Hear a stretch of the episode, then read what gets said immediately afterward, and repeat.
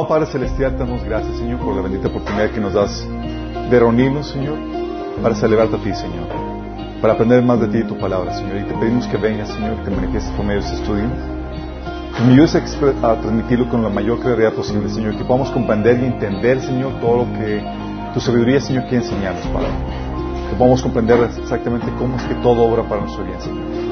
A los que te amamos, Padre. Pedimos, Señor, que bendigas a los que están aquí, Señor, y también los que nos están sintonizando de donde quiera que se ubiquen ellos, Padre. En nombre de Jesucristo. Amén. Ok, haciendo un pequeño repaso, estuvimos viendo, la vez, habíamos platicado de la importancia de la mente renovada, la importancia para la salvación, ¿se acuerdan? Que uno, la palabra arrepentimiento significa cambio de actitud, cambio de mentalidad, renovar la, la mente.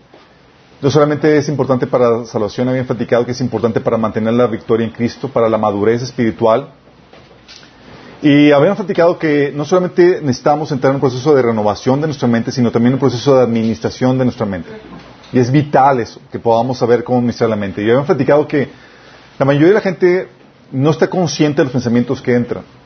Y uno de los hábitos que tienes que aprender o que tienes que desarrollar cuando llegas a Cristo es que tienes que poner un portero en la mente, que cache todos los pensamientos que lleguen por parte del enemigo. Y el enemigo va a incitarte, a traerte ideas, va a seducirte al pecado, a, te va a traer tentaciones y te va a meterla, te va a meter esas, esas, ideas, esas tentaciones en la mente.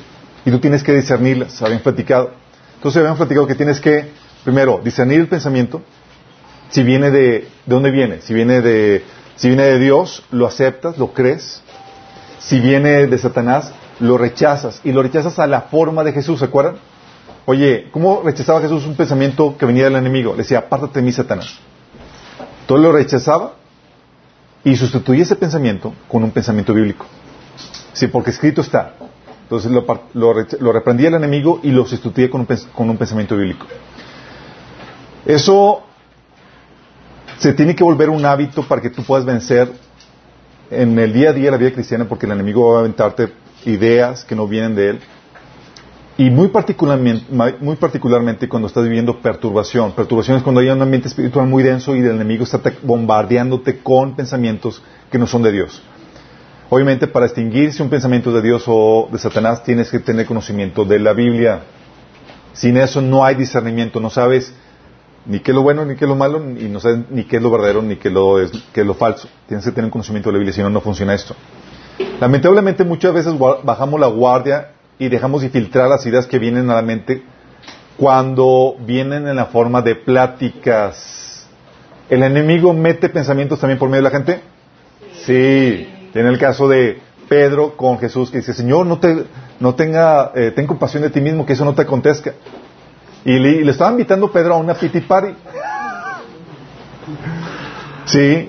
A, a que entrara en la depresión. Porque Dios tenía un propósito donde iba a haber sufrimiento y demás, y es como que pobrecito de mí. Y Jesús le contrarresta ese, esa actitud con un pensamiento bíblico. Y tienes que estar consciente de que muchas de esas eh, tentaciones o esas eh, ideas del enemigo van a venir por medio de pláticas, o, y muy particularmente el enemigo va a utilizar a personas de reputación. Porque cuando viene con, tiene el título, tiene el nombramiento, pastor, ministro, lo que tú quieras, tú bajas la guardia porque es de confiar. Sí. También muchas veces baja la guardia cuando viene en forma de entretenimiento. Ah, pues voy a relajarme viendo una movie. Y ahorita cualquier forma de entretenimiento prácticamente se convierte en forma de adoctrinamiento. Y es algo que tenía que enseñar a mis hijos. Dijo, cuando ves una película tú no vas a entretener, tienes que discernirlo. Es decir, en guardia, completamente alerta de cualquier enseñanza, postura, actitud que te quieran insertar o seducir en contra de la palabra de Dios. Y constantemente tienes que estar en eso. Oye, una, película que te enseñe, por ejemplo, que las relaciones sexuales son para disfrutarse y no hay ningún efecto negativo. Y tú ya sabes, eh, no hay un montón de efectos negativos y tú los nombras en tu mente. Y tienes que estar así rebatiendo en la mente cada una de las ideas que el enemigo quiere darte cuando viene en forma de plática o viene, viene en forma de entretenimiento. La Biblia te dice que examinarlo todo, retener lo bueno. Es decir, que debes de filtrado, discernir todo. Aún si viene de grandes líderes, Gálatas 1.8 dice, pero aún si alguno de nosotros, ¿quiénes son nosotros en ese versículo? Los apóstoles. Aún si alguno de nosotros o un ángel del cielo les predica un evangelio distinto del que les hemos predicado, que caiga bajo maldición. Es decir, si llego yo o llega alguien más y les predica algo diferente a lo que, a lo que ya se les ha enseñado, a lo establecido en el evangelio, en las escrituras, maldito. Eso te invita a estar filtrando todo aún lo que dicen los líderes. Y dentro de tu mente tienes que estar filtrando, llevando cautivo toda idea que se ponga a la obediencia de Cristo, a la, a la verdad de Cristo. Sí, como dice 2 Corintios 10, del 3 a 5. Obviamente los ataques en la mente son más susceptibles cuando estás cansado o cuando estás emocionalmente cargado o saturado. Muchas veces te están tupiendo y, y tú ni estás consciente de eso. O cuando estás físicamente o emocionalmente adicto a algo. Emocionalmente adicto. ¿Puedes estar emocionalmente adicto? Sí. Codependiente emocionalmente a alguien. Y Dios te está diciendo, no, te está diciendo daño, bla, bla, bla, y tú, y porque tienes la adicción emocional. O simplemente porque estás desconectado de Dios o porque ignora la palabra de Dios. En esa situación estás muy susceptible. Y esta práctica, este ejercicio de administrar los pensamientos se desarrolla practicando una y otra y otra vez. ¿Sí? Muchas de las caídas, chicos, o problemáticas que el enemigo logra meternos es porque no filtramos los pensamientos. Me ha tocado ministrar personas que me decían, es que pues mi pastor dijo que podía hacer esto y el otro. Y yo, ¿y no filtraste con la Biblia? ¿Y no tenían parámetros en la Biblia? ¿Qué dice la Biblia al respecto? Y tú tienes que estar conscientemente parámetro de la Biblia para poder filtrar toda idea. El conocimiento bíblico que tú tienes se convierte en el filtro que te ayuda a discernir y a parar los goles que el enemigo quiere parar, que quiere aventar en tu contra. ¿Vamos? Eso lo vimos la vez pasada. Para mayor detalles, la próxima, eh, la sesión anterior. Vamos a entrar ahora a la temática de hoy que es todo obra para tu bien. Y todos dicen, eh, amén. Todo para tu bien. Pero la mayoría de la gente no sabe cómo funciona esto. Y para que entiendas cómo funciona esto, tienes que entender el tema de la predestinación. Predestinación. Es un tema muy debatido, algo polémico, sí, porque tienes que tener, para meterte a discutir esos temas, tienes que tener mucho conocimiento de la Biblia. Muchos se meten al round con una, así, con una reseña de acá, o algunos pasajes de aquí y allá, pero tienes que armar todo el rompecabezas para armar todo esto. Ya lo que vamos a hacer, vamos a juntar las piezas para armar el rompecabezas y llegar a la conclusión que la Biblia nos enseña. Es muy importante esto para que entiendas la filosofía de Cristo. En la primera sesión vimos que tenemos que aprender, tenemos que obtener la filosofía de Cristo, porque esa filosofía, esa forma de pensar, es lo que le lleva a posicionarse por encima de las circunstancias. En un momento más crítico, Él, no lloren por mí, lloren por ustedes. Tú y yo, en momentos críticos, sí, lloren por mí. lloren conmigo, sí, la verdad. nosotros somos muy, muy dados a la pity party. Y el Señor a un momento más crítico, veía las cosas de forma diferente. ¿Y cómo las veía? ¿Por qué las veía así? Porque conocía el concepto de la predestinación, cómo opera para favor nuestro. ¿Sí? Ok, primero que tenemos que saber es que Dios conoce el futuro. Si Él lo conoce, de hecho, esta habilidad de conocer el futuro lo marca como una prerrogativa exclusiva de Él. Lo que el enemigo hace es solamente trata de, de ver a dónde están las trayectorias y trata de adivinar que es lo que hace, la adivinación, hacia dónde se dirigen las cosas, o te puede platicar algo de los planes que él tiene y en los que está trabajando y que se van a cumplir más adelante. Pero no conoce el futuro. ¿Sí? Dice la Biblia en Isaías 46, 10, solo yo puedo predecir el futuro antes que suceda. ¿Solo quién? Solo Dios. Todos mis planes se cumplirán porque yo hago lo que deseo. ¡Wow! ¡Qué, qué maravillosa declaración de Dios como que soberana es soy Dios y hago lo que quiero! Dice Isaías 44, del 6 al 8. Así dice el Señor, el Señor Todopoderoso, Rey y Redentor de Israel. Yo soy el primero y el último, fuera de mí no hay otro Dios. ¿Quién es como yo? ¿Quién que lo diga? Que declare lo que ha ocurrido desde que establecí a mi antiguo pueblo. Que exponga ante mí lo que está por venir. Que anuncie lo que va a suceder. No tiemblen ni se asusten. ¿Acaso no, lo anuncié y profeticé hace tiempo? Ustedes son mis testigos. ¿Hay algún Dios fuera de mí? No, no hay otra roca. No conozco ninguna. Aquí está diciendo, reta a otros dioses. A ver, digan el futuro. y los dos, mm". es una prerrogativa única de Dios. ¿Y se acuerdan cuando vimos la serie de la sabiduría oculta de Dios? Los ángeles no sabían que Dios conocía el futuro. ¡Ah! ¿Cómo? Para mayor detalles, vean esa serie. ¿Sale? Y eso es genial porque tiene que ver con su omnisciencia. Todo está descubierto, todo está descubierto eh, delante de él, dice la Biblia en Hebreos 4.13. No hay nada en toda la creación que esté oculto a Dios. Eso incluye el futuro, chicos. ¿Sí? Todo está desnudo y expuesto ante sus ojos y es Él a quien rendimos cuentas. De hecho, tal así que tenemos en la Biblia el futuro escrito. Libro de Apocalipsis, entre otros tantos más. Dice la Biblia en Apocalipsis 1.19, escribe pues lo que has visto, lo que sucede ahora y lo que sucederá después. Hablando de, vamos a dar un vistazo, una pintada, una pincelada a lo que va a suceder en el futuro. Y empieza a revelar cosas que van a suceder en el futuro. Apocalipsis, de hecho, 21, del 5 al 6 dice, el que estaba sentado en el trono, hablando cuando habla de la nueva Jerusalén, el nuevo cielo, nueva tierra y demás, dice, yo hago nuevas todas las cosas. Y añadió, escribe porque esas palabras son verdaderas y dignas de confianza. También dijo, ya todo está hecho.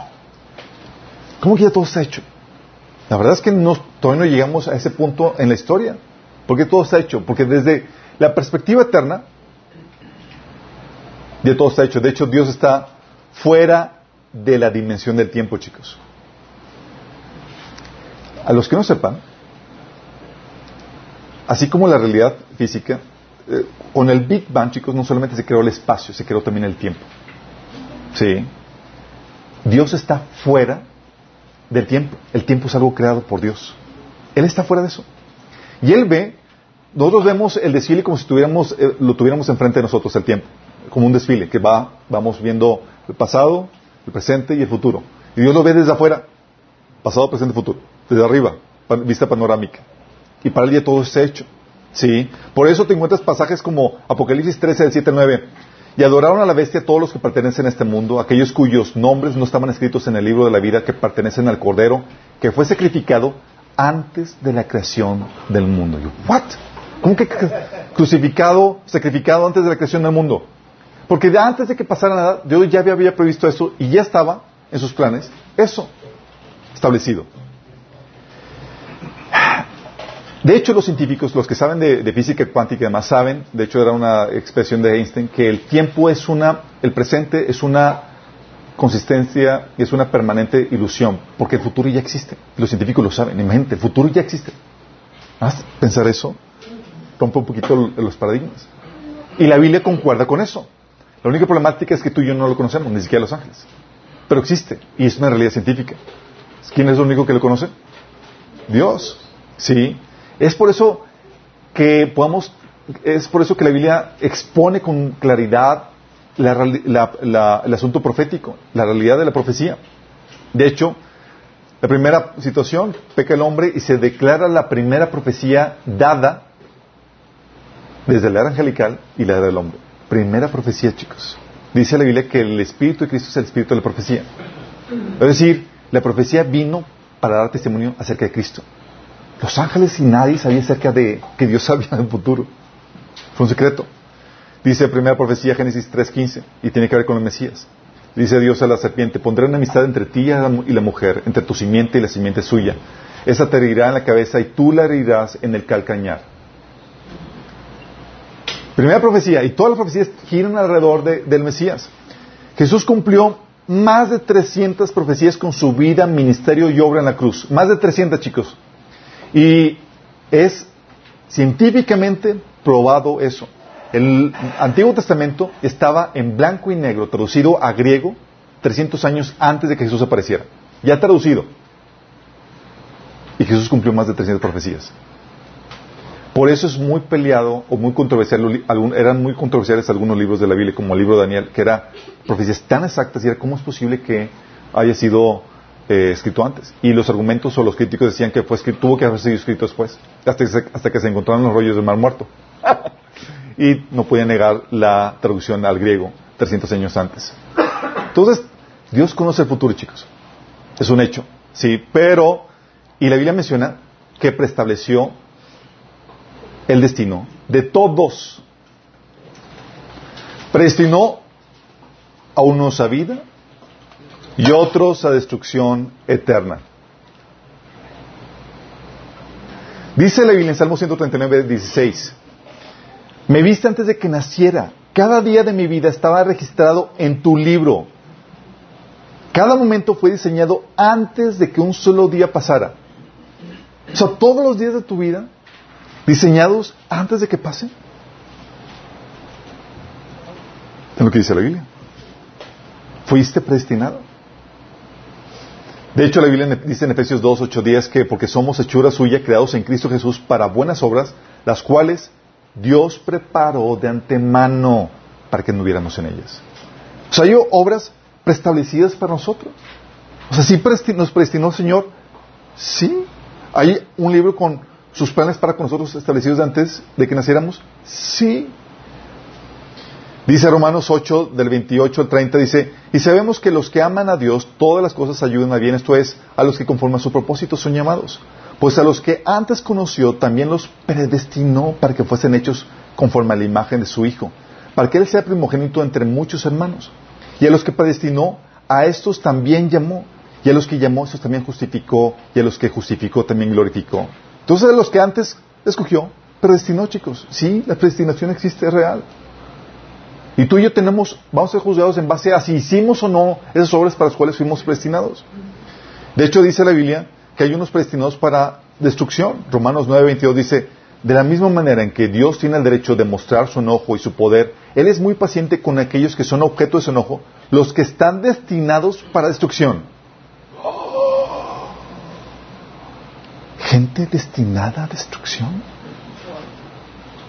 Y hay otros vasos de misericordia preparados para gloria. Dice ahí en el versículo 23 de Romanos 9, lo hace para que las riquezas de su gloria brillen con mucho más intensidad sobre aquellos a quienes les tiene misericordia, los que preparó de antemano para su gloria. O sea, unos para misericordia, para, para, su gloria, y otros para destrucción. Dice Apocalipsis 17 del 8 al, al 17 al 8, dice, la bestia que has visto, alabando al anticristo, era y no es y está por subir del abismo e ir a perdición. Los moradores de la tierra, aquellos cuyos nombres no están escritos desde la fundación del mundo en el libro de la vida, se asombrarán viendo la bestia que era y no es y será. Fíjate, los nombres que no están escritos desde la fundación del mundo en el libro de la vida. Hay unos que simplemente estaban fuera desde el inicio, nunca fueron escritos. De hecho, la Biblia menciona que hablando de Jacob y Esaú, Romanos 9 del 10 al, 18, fíjate lo que dice. Ese hijo fue nuestro antepasado Isaac, hablando de Jacob. Fue, digo, ese hijo fue nuestro antepasado Isaac, hablando de Isaac. Dice, cuando se casó con Rebeca, ella dio a luz a mellizos. Sin embargo, antes de que nacieran, antes de que pudieran hacer algo, bueno o malo, ella recibió un mensaje de Dios. Este mensaje demuestra que Dios elige a la gente según sus propósitos. Él llama a las personas, pero no según las buenas o, malas acciones que hayan hecho. Se le dijo, tu hijo mayor servirá a tu hijo menor. Como dicen las escrituras, amé a Jacob, pero aborrecí a, Esaú. ¿Estamos diciendo entonces que Dios fue injusto? Por supuesto que no. Pues Dios le dijo a Moisés, tendré misericordia de quien yo quiera y mostraré compasión de quien yo quiera. Háganle como puedan. Por lo tanto, es Dios quien decide tener misericordia. No depende de nuestro deseo ni de nuestro esfuerzo, pues las escrituras cuentan que Dios le dijo al faraón, te he designado con el propósito específico de exhibir mi poder en ti y de reconocer mi fama por toda la tierra. Así que como ven, Dios decide tener misericordia de algunos y también decide endurecer el corazón de otros para que se nieguen a escuchar.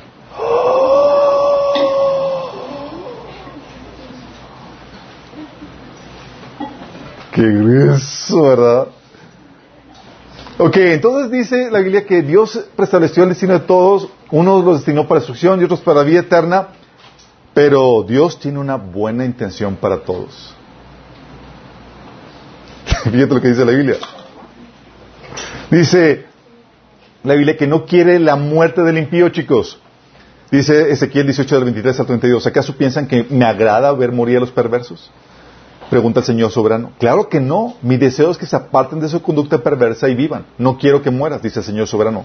Cambia tu rumbo y vive. Dice, de hecho, 2 Pedro 3.9, que nadie, no quiere que nadie perezca. Dice, el Señor no tarda su promesa, según algunos lo tienen por tardanza, sino que es paciente para con nosotros, no queriendo que ninguno perezca, sino que todos procedan al arrepentimiento. O sea, quiere que todos procedan al arrepentimiento, tiene una buena intención. De hecho, dice la Biblia que Dios amó al mundo entero. Juan 3.16, porque de tal manera amó Dios al mundo que ha dado su Hijo unigénito para que todo aquel que en Él cree no se pierda, mas tenga vida eterna. Entonces, ¿cómo está la cosa, chicos? Y aparte, la Biblia dice que no tiene favoritos. O sea, Dios no quiere que perezca, que nadie perezca, pero destinó a algunos a destrucción. Aviéntete ese trompo a la uña. ¿Cómo explicas esto? ¿Sí? ¿Cómo reconcilias esto? O sea, destina a unos para muerte eterna pero tiene una buena intención para con todos. ¿Por qué endurece? ¿Por qué a unos endurece y de otros tiene misericordia? Y tiene buena intención para con todos. ¿Cómo explicas eso? Este, este.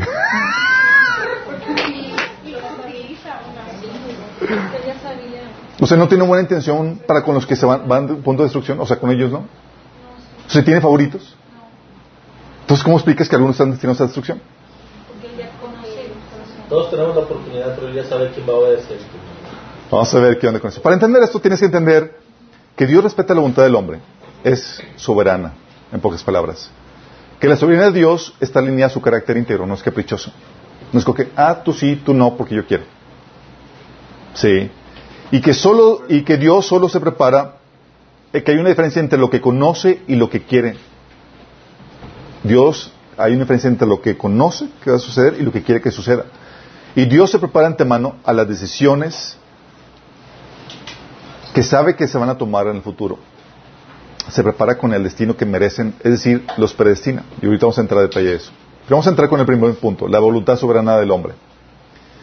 La Biblia te enseña que la voluntad del hombre es soberana. en el sentido soberana te enseña, queremos hablar de que tienes la libertad de elección, lo que le llaman libre albedrío. ¿Sí? Dios no controla ni manipula la voluntad del hombre, en ese sentido soberana. ¿Sí? No va a tomar la decisión por ti, no eres un ventrículo. ¿Sí? Por eso, aunque Dios desea algo, el hombre puede resistir la voluntad de Dios. Por ejemplo, Dios no quiere que nadie perezca, pero perecen. Dice la Biblia. Él tiene paciencia con ustedes porque no quiere que nadie perezca, sino que todos se arrepientan. Pregunta, ¿todos se arrepienten? No. ¿Qué hay ahí? Un choque de voluntades. Dios quiere una cosa y el hombre resiste la voluntad de Dios. ¿Por qué? Porque es la voluntad del hombre soberana. Dios no va a forzar la voluntad del hombre. Sí, dice la Biblia que Dios no quiere la muerte del impío. ¿Y qué crees? Los impíos mueren. Dice, yo no quiero la muerte del impío. Conviértanse, vivan, le afirma el Señor omnipotente. Y pregunta, ¿se convierten todos? No. Dice la Biblia que Dios no quiere la rebelión del pueblo. ¿Por qué crees? Se rebelan. Dice, Jerusalén, Jerusalén, que matas a los profetas y apedreas a los que te son enviados. ¿Cuántas veces quise juntar a tus hijos como la gallina junta sus polluelos debajo de las alas? Y no quisiste. Se quise una cosa, pero tú resististe mi voluntad. Dice la Biblia que a los suyos vino y los suyos lo rechazaron. O sea, ¿Dios quiere que lo rechazaran? No. Jesús decía que en mí encuentran eh, vida eterna, pero no quieren venir a mí. Y dice la Biblia que, que su bondad y paciencia es para quienes arrepentimiento, pero la gente se resiste. Dice la Biblia en Romanos 2, 4 y 5. ¿No ves que la bondad de Dios es para guiarte que te arrepientas y abandones tu pecado? Pero eres terco y te niegas a arrepentirte y abandonar tu pecado. O sea, Dios quiere guiarte para que te arrepientas y ¿qué crees? el hombre resiste la voluntad de Dios. ¿Por qué puede resistirlo? Porque la voluntad del hombre es soberana. Es decir, no te va a forzar Dios. Por eso está, Dios es, en ese sentido es un caballero, es un caballeroso. Dios está a la puerta y no va a entrar, no va a forzar la puerta, no la va a tumbar. Él va a esperar a que tú abras la puerta para que lo dejes entrar. Apocalipsis 3.20 al acerca de eso. Estoy aquí, estoy afuera, tocando. No voy a forzar, no voy a imponerme. Voy a respetar tu voluntad. Si abres la puerta y me invitas, voy a entrar. Si no, no. Este es el concepto de la voluntad soberana del hombre. Y tú lo puedes ver a lo largo y ancho de la Biblia. Es un punto irrefutable. ¿Sí? Dios no manipula la voluntad del hombre. ¿Vamos? Primer punto que debes de tener claro. Ok, la voluntad del hombre es soberana. Segundo punto que debes de tener claro, chicos, es que la soberanía de Dios está alineada a su carácter. Es decir, la soberanía de Dios no es caprichosa. Sí. Y no endurece el corazón arbitrariamente. Vamos a ver. Ok, no es caprichosa. Es decir, la soberanía de Dios, chicos, no es, no, el concepto que tenemos de Dios basado en la Biblia, no es como el Dios de Alá. El Dios de Alá puede hacer lo que le dé su reverenda gana y no hay problema. Él puede violar sus propias reglas, puede hacer, puede ser ahorita decirte que te ama y el día siguiente te odia por sin ninguna causa ni nada porque Él es Dios y puede hacer lo que Él quiere. Alá, los musulmanes. Sí. no, no el Dios de Alá, el, Dios Alá. y el Dios de la Biblia no. La voluntad de Dios está alineada a su carácter, a su naturaleza, a su amor, a su justicia, a su bondad, a su severidad. Dios tiene una naturaleza definida, chicos. Dice la Biblia, Dios es amor, por ejemplo. Dios es justo. Y dice la Biblia en 2 Timoteo 2.13 que Él no puede negarse a sí mismo. Es decir, no puede dejar de ser lo que Él es. No puede ser algo diferente a lo que Él es. ¿Estamos entendiendo? O sea, si Él es justo, no puede dejar de ser justo. Si Él es amor, no puede dejar de ser amor. ¿Vamos entendiendo? En ese sentido, su soberanía está alineada a lo que Él es. No es caprichoso. Ay, sí, mañana, no tengo. No es así, eh, no de esa forma. ¿Pero qué crees? Por esto, Dios no se lo explica a la gente. No dice, ah, es que mi soberanía es, es mi carácter. Sí, déjame explicarte. Sí. Dios no se lo explica a los que le piden cuentas. A ver, Señor, ¿qué estás haciendo? Ven acá, dame cuentas, porque no entiendo lo que estás haciendo. Si tú eres el jefe y tienes un empleado que te dice eso, tú lo mandas a la porra. A ver, explícame, no entiendo qué estás haciendo aquí. A ver, ¿cómo que está eso de que atendiste a este cliente O sea, espérame. Sí. De cuando le, las, como dicen, las patos se le tiran a las escopetas, exactamente. Por eso dice Romanos 9 del 19 al 21, dice, pero tú entonces dirás, entonces ¿por qué todavía, todavía nos echa la culpa a Dios? ¿Quién puede oponerse a su voluntad? Respondo, ¿quién eres tú para pedirle cuentas a Dios? Dice Pablo. ¿Acaso le dirá la olla al barro al que lo moldeó, ¿por qué me hiciste así? No tienes derecho, no tiene derecho el alfarero de ser del mismo barro unas vasijas para usos especiales y otras para otros fines ordinarios.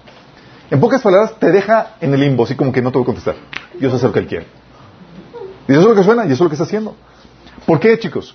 Porque Dios no da cuentas a nadie. Quiero que entiendas esto. Él es Señor. Tú y yo somos sus siervos, sus esclavos. Y tú no le puedes pedir, ah, Señor, dame cuentas. Explícame, a ver, dame cuentas de tu mayordomía. ¿Qué estás haciendo aquí? ¿Sí me explico? Tú llegas al Señor con esa actitud y el Señor te manda por un tubo. No te dice, yo hago lo que yo quiero. Punto. Sin embargo, ¿qué crees? Él explica el cómo hace las cosas y por qué las hace a los suyos, a los que han depositado su confianza en Él, ya han pagado el precio por conocerlo. Sí. A los que han depositado su confianza, porque llegas con el Señor ya no pidiéndole cuentas por lo que hace. Tú ya confías en Él, en su naturaleza, sabes que Él es amor. Tú llegas con la actitud de que, Señor, confío en ti, nada más quiero entenderte. Ah, es diferente. Dice la Biblia, en Jeremías 9, 24. Si alguien ha de gloriarse, que se gloríe en conocerme. Y de comprender que yo soy Señor, que actúo en la tierra con amor, con derecho y justicia. Dice, pues eso es lo que a mí me agrada, afirma el Señor. Por eso, en Juan 15, 15 Jesús le dice a los discípulos, ya no los llamo esclavos. Porque el amo no confía sus asuntos a los esclavos. Llega el esclavo, señor, me cuentas, ¿qué onda? Eres esclavo. A ti no te cuentas de nada.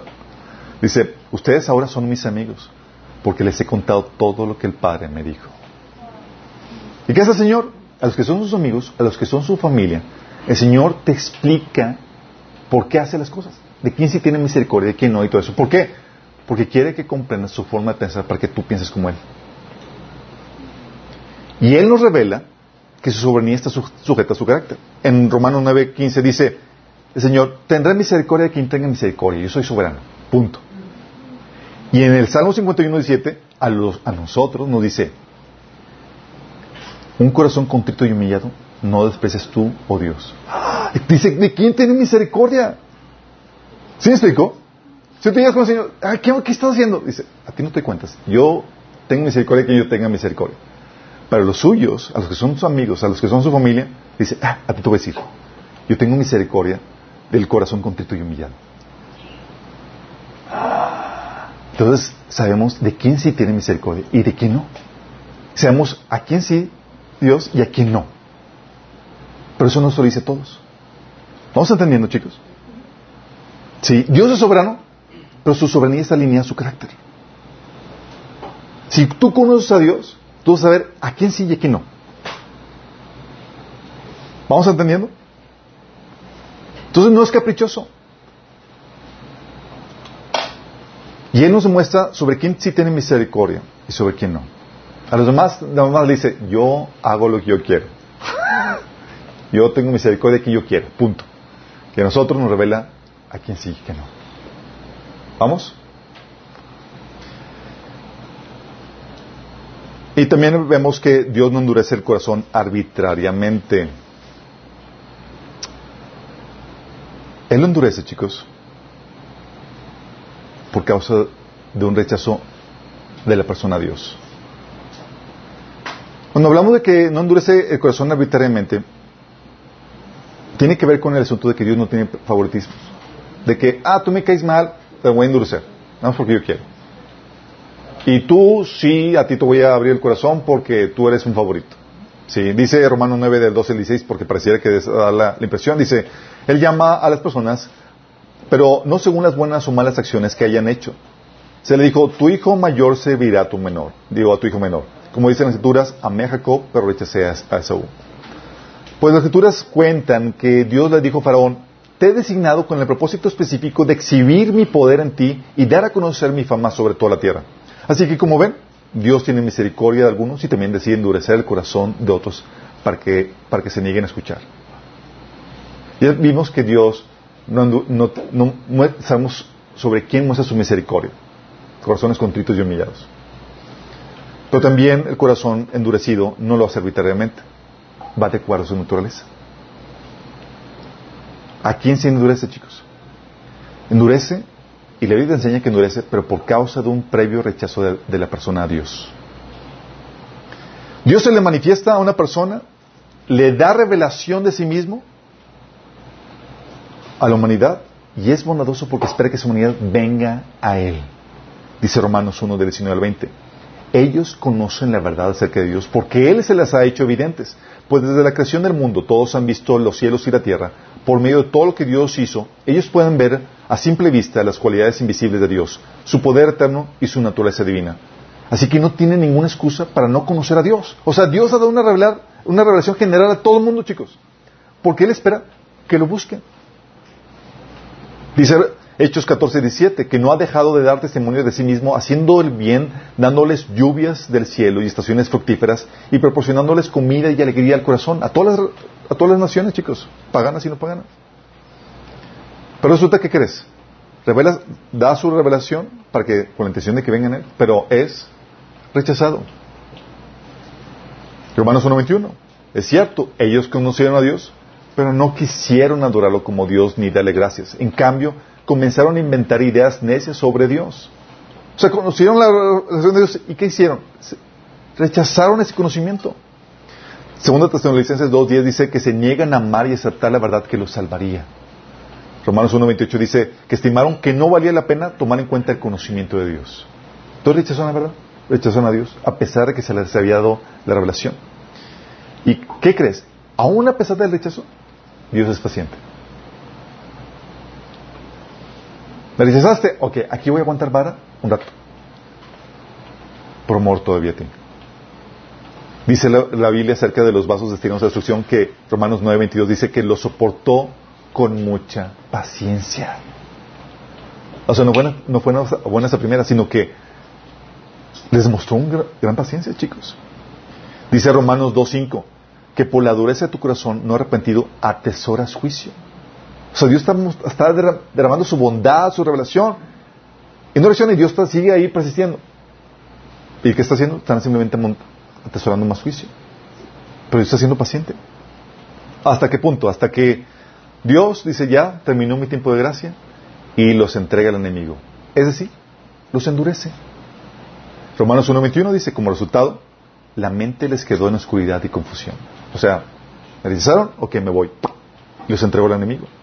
Romanos 1.24 dice, entonces Dios los abandonó para que hicieran todas las cosas vergonzosas que deseaban en su corazón. Ya lo deseaban, Dios estaba refrenándolos. Siguieron, persistieron en su rechazo. Entonces, bueno, te dejo. Y cuando Dios te abandona, te entrega a la contraparte, a Satanás. Así es. Dice Romanos 1.26, por esa razón Dios los abandonó a sus pasiones vergonzosas. Romanos 1.28 dice, Él a su vez los entregó a la depravación mental para que hicieran lo que no debían hacer. En 2 Tesalonicenses 2, del 2 al 7, de, capítulo 2, del 7 al 12, dice que ellos no recibieron el amor de la verdad para ser salvos. Por esto Dios les envía un poder engañoso para que crean la mentira, a fin de que sean condenados todos los que no creyeron en la verdad, sino que se, complacieron en la justicia. O sea, Dios dice, ok, te muestro, la, te doy revelación de mí, me rechazas, aquí voy a aguantar un poquito más. Persistes, me retiro y te entrego a lo que, al pecado que te quieres, en el que te quieres encharcar y al enemigo. Si te vas a condenar, te vas a condenar muy bien. ¿Sí? ¿Y qué crees que hizo Dios con el faraón? Eso, chicos. Dios lo abandonó, dejó que su corazón se endereciera. ¿Alguien se acuerda cómo Dios permitió que el corazón de Faraón se endureciera, chicos? ¿Cómo? No. ¿Alguien se acuerda? No. No. Reprobados todos. Ok. Venía Moisés, traía las plagas, y Dios permitía que sus brujos replicaran los milagros que hacía Moisés. Chécate, venía Moisés diciendo, el Dios de los israelitas, Dios de Abraham, viene y quiere que ordena que lo saques. ¿Quién es tu Dios? Ah, de aquí te va, la muestra. Convierte una, una la, su vara en serpiente. Ah, los míos también hacen lo mismo. Tu Dios, X. Y replicaron varios milagros, chicos. ¿A quién lo entregó Dios? A Satanás para que fuera engañado. Sí. Dejó que los magos hicieran lo mismo y apoyaran su terquedad. ¿Por qué? Porque lo había rechazado, porque el faraón había rechazado a Dios previamente y de forma persistente. Y eso le dio a Dios la libertad para separarse de él y dejarlo bajo la influencia de Satanás. ¿Cómo sabemos que rechazó Faraón a Dios? Porque dice la Biblia que por medio de las cosas creadas, todos conocen a Dios y no tienen excusa. Persistieron en su rechazo, ¿ok? Te entrego al amigo y ahora sí, tengo la libertad de endurecer tu corazón, pero por un previo rechazo tuyo hacia mí. ¿Vamos entendiendo? O sea, Dios no endurece el corazón arbitrariamente. Primero espera que lo rechacen. Lo mismo pasó con Acab. ¿Se acuerdan quién fue Acab? Rey Acab. Esposo de una chica muy famosa en la Biblia. Jezabel. Esposo de Jezabel, chicos. Una de las mujeres más malosas de la Biblia. Sí. Nueva palabra, porque no. Primera Reyes 22, del 19 al 23 dice, bueno, contexto. Sabían, la- Dios había enviado profetas, había visto milagros y toda la cosa, y acá se convirtió. No, continuó rechazando. Entonces dijo Dios, ok, rechazas, rechazas la verdad para ser salvos, te entrego a la contraparte, que es el enemigo. Rechazas la verdad, te entrego al espíritu de mentira. Y eso fue lo que sucedió. Dice, se presenta un profeta delante de él y dice el profeta, vi al Señor sentado en su trono con todo el ejército del cielo alrededor de él, a su derecha y a su izquierda. Ah, para los que no sepan, Satanás todavía tiene audiencia en el trono, digo, ante el trono celestial. ¿Sale? Para que no sepan. Sí, todavía tiene audiencia. ¿Cómo? Sí. Ah, cuando lleguemos ahí vamos a, correrlo, todavía no. Sí. Dice, y el Señor dijo, ¿quién seducirá acá para que ataque a Ramón de Galad y vaya a morir ahí? ¿Sí? O sea, ya dice, diciendo Señor, ya le toca morir, ya es lo que le merece por tanta persistencia de su pecado. Uno sugería una cosa y otro sugería otra, pero por último un espíritu eh, se adelantó y se puso delante del Señor y dijo, yo lo seduciré. ¿Por qué medio? Preguntó el Señor. Y que el espíritu respondió, "Se- saldré y seré un espíritu mentiroso en la boca de todos sus profetas. Entonces el Señor ordenó, ve y hazlo así, y tendrás éxito en seducirlo. Así que ahora el Señor ha puesto un espíritu mentiroso en la boca de todos esos profetas de su majestad. El Señor ha decretado por usted calamidad. Lo mismo que sucede, el mismo patrón que también sigue en 2 Tesalonicenses capítulo 2, dice que Dios envía un espíritu engañoso sobre toda la humanidad porque rechazaron la verdad. ¿Por qué? Porque cuando rechazas persistentemente a, a Dios, Dios ya tiene la libertad de endurecerte. Es decir, entregarte al enemigo para que seas engañado. ¿Vamos? Entonces Dios no endurece arbitrariamente, ni co- así como tampoco tiene misericordia arbitrariamente. Todo obedece a su naturaleza, a su carácter. Pero algunos dirán, oye, pero Dios aborreció a Esaú y amó a Jacob antes de que nacieran, para que, como dice la Biblia, sus propósitos permanecieran no por obras, sino por el que llama. O sea, ¿cómo explicas ese rechazo y esa aceptación antes del nacimiento? Sí, vamos, van viendo que vamos añadiendo complejidad al asunto. A ver, chicos, ¿alguien tiene alguna respuesta? Él ya vio toda su vida completa. Aquí vamos a tener que entender que el amor u odio de Dios está basado en su omnisciencia. Romanos 8:28. A los que antes conoció también predestinó. Su omnisciencia es su conocimiento futuro, chicos. ¿Quiénes son los que Dios conoce? Los que sabe que le van a amar. Dice la Biblia, 1 Corintios 8:3, si alguno ama a Dios, es conocido por él. Dice los que antes conoció. Antes de que nacieras, ya te conoció, sabía quién los iba a amar. ¿Quiénes, ¿A quiénes Dios conoce? A los que lo aman. A los que sabe que lo van a amar. También por eso, o sea, que ya sabía, o sea, de antemano que iba a amar, eso permitió que él quisiera Saúl. Vamos a ver ese punto ahorita. Está muy interesante. Entonces Dios conoce. Entonces, ¿quiénes son los, que- Dios conoce? Los que le aman. Como dice 1 Corintios 8.3, si alguno ama a Dios, es conocido por él. Por eso tú le dices pasas oye, ¿quiénes son los que Dios conoció de antemano? Ah, a los que sabía que lo iban a amar. Y él vio de antemano, chicos, quién correspondería a su amor y quién lo rechazaría. De antemano, chicos, sabía quién lo iba a amar y quién lo iba a rechazar. Dice Juan 16, 27, el Padre mismo los ama profundamente. ¿Por qué? Porque ustedes me aman a mí y han creído que viene de Dios. Dios sabía quién iba a amarlo y a creer en él. Por eso se enamoró, enamoró de ti antes de que existieras.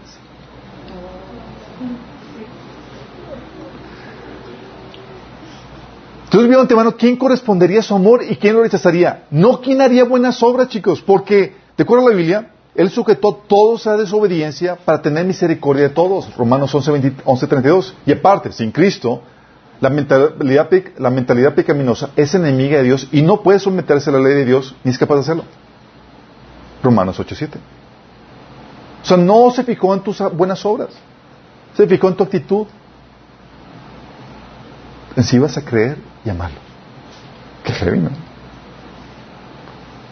Y Dios vio de antemano que Saúl lo rechazaría a él y a sus propósitos para su vida. Por eso se refiere la Biblia de Saúl en Hebreos 12, 16. Asegúrense de que ninguno sea inmoral ni profano como Saúl. Ah, su pues ¿qué tanto hizo? Vele su historia. Sí. Pero rechazó el propósito de Dios para su vida. Y desde la perspectiva eterna, desde la perspectiva eterna, chicos, acuérdate que para Dios ya todo está hecho. ¿Vamos? Desde la perspectiva eterna ya están definidos los amados y los rechazados, chicos. Por eso, como vimos en Apocalipsis 21, 16, Dios dice, ya todo está hecho. Aunque no hemos llegado ahí.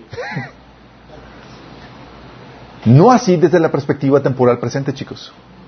Es decir, mientras estemos vivos, tú y yo no vemos eso. Todavía no está el rechazo consumado o realizado. Entonces, aunque desde la perspectiva eterna Saúl ya había sido rechazado, desde la perspectiva temporal, Dios le mostró a Esaú copiosas muestras de su amor en su vida. Durante su vida, chicos, esa persona que dice la Biblia que fue rechazado antes de nacer, Dios le dio abundante provisión, Génesis 36, 7. E hizo que se convirtiera en una gran nación, Génesis 36, 31 al 43. Mandó que no lo, mandó a los israelitas que no aborrecieran a Esaú ni a su descendencia y les dio la oportunidad de que volvieran a él, Deuteronomio 3.7. Porque la Biblia nos enseña que antes de condenar a una persona, definitivamente, Dios demuestra amor y paciencia. En la perspectiva temporal, en la perspectiva eterna ya están rechazados. Bajo la perspectiva eterna ya están definidos quiénes son los amados, los escogidos, y quiénes son los rechazados. Dios conoce el resultado final desde el inicio. Bajo la perspectiva presente, los rechazados reciben porción de amor muestras copiosas del amor de Dios antes de ser definitivamente rechazados. Por eso dice Dios que, y que si queriendo ser, mostrar su paciencia, soportó los vasos destinados a, a destrucción. O sea, antes de condenarlos, les mostró amor con paciencia y bondad. Y a esos que Dios vio de antemano que aceptarían su amor, Él los escogió y los llamó. Dice Efesios 1.4, antes de haber hecho el mundo, Dios nos amó y nos eligió en Cristo. ¿En base a qué fue su elección? en base a la decisión que sabía que tú ibas a tomar. En base a que tú, ella sabía que tú ibas a corresponder a su amor. Y a los que predestinó, también los llamó, dice Romanos 8:30. Y déjame aclararte que los tuvo que llamar porque por más potencial que tengamos de corresponder al amor de Dios, si Dios no nos llama, y si Él no se presenta ante nosotros, no podríamos ser salvos. ¿Estamos conscientes de eso? Tú puedes tener la, el potencial de amar a alguien, pero si no parece a alguien, ¿cómo lo amas? Sí. Por eso dice Juan 6:44, nadie puede venir a mí si no lo atrae el Padre que me envió y yo lo resucitaré en el día final. Es decir, tienen que ser llamados. Juan 15, 16 al 19 dice, no me escogieron ustedes a mí, sino que yo los escogí a ustedes. Yo los he escogido de, entre el mundo. ¿En base a qué? A su previo conocimiento. Y tú puedes ver el llamado, cómo es, cómo Dios mueve circunstancias y todos, porque Él ya sabe quién sí, chicos. Y mueve circunstancias y, rompe paradigmas y, y ah, mueve economía y todo para llegar a los que sabe que sí van a corresponder su amor, como sucedió con Cornelio. Cornelio era un gentil rechazado por los judíos, a quien los judíos en la vida pensaban compartir el Evangelio. Y Dios se le presenta a Pedro y dice, ve con ellos. Y llega Pedro ahí con ellos y dice, ¿para qué me trajeron? O sea, ni por aquí se le pasaba que ve que compartir el Evangelio. Pero ¿qué hace Dios? Sabe Dios quién sí y quién no. Por eso muchas cosas que, suceden eh, para la conversión de una persona parecen citas divinas porque literalmente lo son. Y Dios sabe quién sí, quién no. Y mueve circunstancias y prepara todo para que se dé ese encuentro contigo. Pero la pregunta que tienen muchos calvinistas es, oye, ¿por qué no se supone que el corazón del hombre es tan totalmente corrupto que no puede aceptar a Dios si éste no, no, es regenerado primero para que pueda creer? No, no hay una regeneración previa para la salvación. Ese es nuevo argumento que dicen los calvinistas. Dicen que si Dios no viene primero, a regenerar tu corazón, no puedes creer en Él ni puedes acercarte a Dios. Falso. ¿Por qué? El hombre aún en, un- en su estado caído tiene la capacidad de hacer buenas cosas, de resistir en- a, a caer en ciertos pecados y vivir con cierta integridad. Tiene la capacidad de reconocer a Dios, por eso no tiene excusa. Tiene la capacidad de arrepentirse y creer, por eso serán condenados los que lo rechazan. Aún puede tener el deseo de agradar a Dios, aunque esté esclavo del pecado, a ciertas debilidades y a ciertas debilidades pecaminosas, puede tener ese deseo de agradar a Dios. No va a poder vencer esas, eh, debilidades y esas esclavitud pecaminosas sino hasta que venga Cristo. Pero sí tiene esas capacidades, aún en nuestra naturaleza pecaminosa. Fíjate, es lo que enseña la Biblia. Hay gente que dice, es que no puede ser, el hombre está tan corruptamente, tan totalmente depravado que no puede creer en Dios ni aceptar la verdad. No, no, no, la Biblia enseña lo contrario. Sí tiene la capacidad de hacerlo. Sí puede tener el deseo de agradar a Dios, aunque esté esclavo del pecado. Como decía Pablo en Romanos 7, 18, dice, quiero, pues estoy esclavo del pecado. Miserable a mí, ¿quién me va a librar de esta esclavitud? ¿Vamos? Entonces no tienes que estar regenerado. Dios sabe que tiene la capacidad de elegir aún en tu estado pecaminoso. Y tiene la capacidad de aceptar la verdad y creer, aún en tu estado pecaminoso. Obviamente, si ya persistes y demás, y el Espíritu Santo se aparta, ya ni forma. ¿Vamos? Porque si insistes en tu rechazo a Dios, el Espíritu dejará de insistir en, tu vida, entregándote al, al engaño de Satanás y dejando que así tu corazón se endurezca y te hundas en el pecado y seas más condenado, como vimos anteriormente. Entonces concluimos. La soberanía de Dios no es caprichosa, sino que sabe alinear su carácter y opera en base a su previo conocimiento, su omnisciencia. A su previo conocimiento de la reacción del hombre. Él ya sabe antemano cómo vas a reaccionar, su libre albedrío. La soberanía de Dios no viola el libre albedrío del hombre, lo respeta. Y en su omnisciencia lo conoce las decisiones del hombre de antemano. A todos los trata de igual manera, de acuerdo a sus propias decisiones, porque para Dios no hay favoritos. Hechos 10:34, pero tomó la palabra y dijo, ahora comprendo que en realidad para Dios no hay favoritismos. Romanos 2:11, porque eh, con Dios no hay favoritismos. Entonces, oye, ¿por qué rechazó unos y por qué aceptó otros? Porque sabía de antemano, porque en base a sus previos, a sus decisiones, que sabía que iban a, a tomar. Y a los que tomaron las mismas decisiones los trata igual. Y a los que trata tomar las decisiones de otro, eh, aceptarlo y llamarlo, los trata de otra forma. Pero para Dios no hay favoritos. ¿Vamos entendiendo, chicos? Para añadir a esta, a esta complejidad, chicos, tienes que entender que hay una diferencia entre lo que Dios conoce y lo que Él quiere. Sí. Dios conoce todos los posibles escenarios, lo que se conoce como el mundo de las posibilidades. Cosas que pueden pasar, pero que nunca van a pasar. Fíjate, Jeremías 38, del 17 al 38, te- del 7 al 18 te, da ejemplo de esto. Entonces dijo Jeremías a Sedequías, así ha dicho Jehová, Dios de los ejércitos, Dios de Israel, si te entregas enseguida a los, a los príncipes del rey de Babilonia, tu alma vivirá y esa ciudad no será puesta a fuego y vivirás tú y tu casa.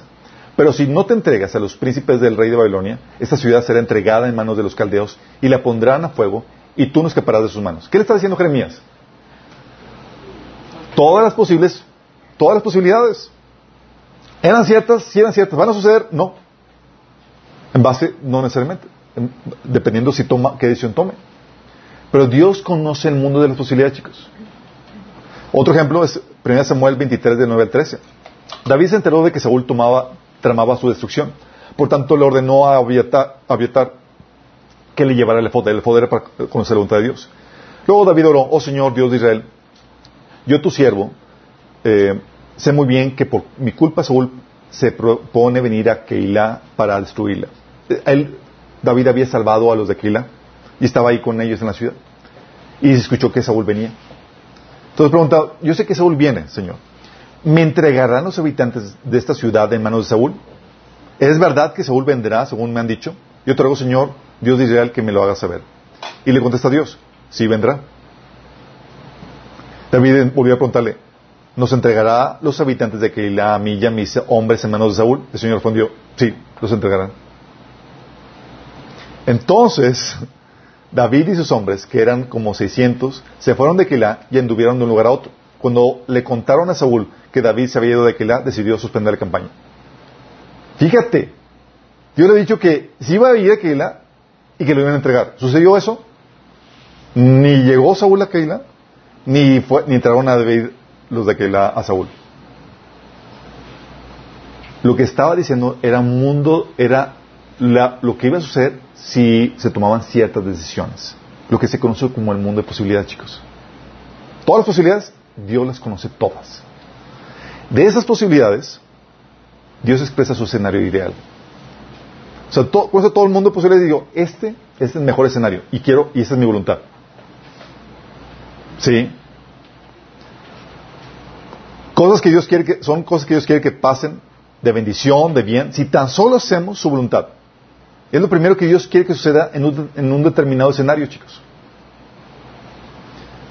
Mateo 23, 37. ¿Cuántas veces quise juntar a tus hijos como la gallina junta sus polluelos debajo de las alas? La voluntad ideal de Dios, chicos. Deuteronomio 30, del 15 al 20. Hoy te doy a elegir entre la vida y la muerte, entre el bien y el mal. Hoy te ordeno que ames al Señor tu Dios, que andes en sus caminos y que cumplas sus manda- mandamientos, preceptos y leyes. Así vivirás y te multiplicarás y el Señor tu Dios te bendecirá en la tierra que vas a tomar posesión. Fíjate, está dando, haz esto y, y este escenario ideal va a ser para ti y quiero que lo hagas. Pero si tu corazón se revela y no obedece, sino que desvías, te desvías para adorar y servir a otros dioses, te advierto hoy que serás destruido sin remedio. No vivirás mucho tiempo en el territorio que vas a poseer luego de cruzar el Jordán. Hoy pongo el cielo y la tierra por testigos contra ti, de que te he dado a elegir entre la vida y la muerte, entre la bendición y la maldición. Elige pues la vida, para que vivan tú y tus descendientes. Ama, Señor, tu Dios, obedécelo y sé fiel a Él, para que Él te dé vida y por él vivas mucho tiempo en el territorio que juró a tus antepasados Abraham, Isaac y Jacob. Chécate, le enseña diferentes escenarios, le dice, este es el ideal, toma esta decisión, es mi ordenanza, esta, este escenario que es el que vivas y te vaya bien, si es esto. ¿Vamos viendo? Entonces Dios tiene ideal para todos, chicos. Y conocen todas las posibilidades. ¿Por qué crees? Reconoce lo que en realidad va a suceder de entre todas las posibilidades y de entre todos los ideales que Dios tiene, Dios sabe lo que realmente va a pasar. Como sabe que el escenario ideal depende de factores como la voluntad del hombre, que él ha decidido no controlar, sabe muy bien que pudiera darse, que pudiera no darse su escenario ideal. Y sabe si sucederá o no su voluntad. Dios, di- Jesús le dijo a los, a, a los ¿cuántas veces quise juntar a tus hijos como la gallina junta a sus polluelos debajo de las alas? Y no quisiste. El escenario ideal y la cruda realidad que Dios sabía que iba a pasar. Dios le da a Moisés todas las ordenanzas y le da eh, para el pueblo Israel y le dice, escoge el, eh, el camino de vida para que te vaya bien y demás. Y acto seguido, ¿sabes qué hace Dios? Dice, ven Moisés, y lo agarra la mano y lo lleva a solas. Dice, yo sé lo que va a pasar. Y esos tipos no me van a obedecer. Fíjate lo que dice. Deuteronomio 31 del 14 al 22 dice, el Señor dijo a Moisés, ya se acerca el día de tu muerte. Llama a Josué y preséntate con él en la tierra, en la tierra, en la tienda de reunión para que reciban mis órdenes. Fue así como Moisés y Josué se presentaron ahí. Entonces el Señor se le apareció a la entrada de la tienda de reunión en una columna de nube y le dijo a Moisés, tú irás a descansar con tus antepasados. Y muy pronto esta gente me será infiel con los dioses extraños del territorio al que van a entrar. O sea, primero dice, escoge esto para que te vaya bien. Escoges- Y le dice, te voy a decir lo que realmente va a suceder, Moisés.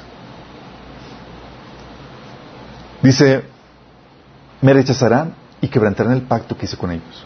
Cuando esto haya sucedido, se encenderá mi ira contra ellos y los abandonaré, ocultaré mi rostro y serán presa fácil. Entonces les sobrevendrán muchos desastres. Ay, se me fue.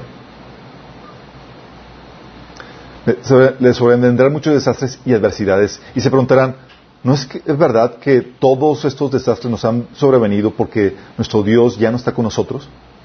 Y ese día yo ocultaré aún más mi rostro por haber cometido la maldad de irse tras otros dioses. Escriban pues este cántico y enséñelo al pueblo para darse cuenta, para que lo canten y sirva como testimonio contra ellos. Empieza un cántico donde les declara lo que va a pasar con su vida. Dice, van a ser infieles ustedes, me van a abandonar. ¡Qué heavy! La Biblia dice en Salmo 139.4, aún no está la palabra en mi lengua y aquí, oh Jehová, tú la sabes toda. ¿Conoce la realidad, chicos? ¿Tiene, ¿Sabe todas las posibilidades? Tiene su ideal para ti, pero sabe realmente lo que va a suceder.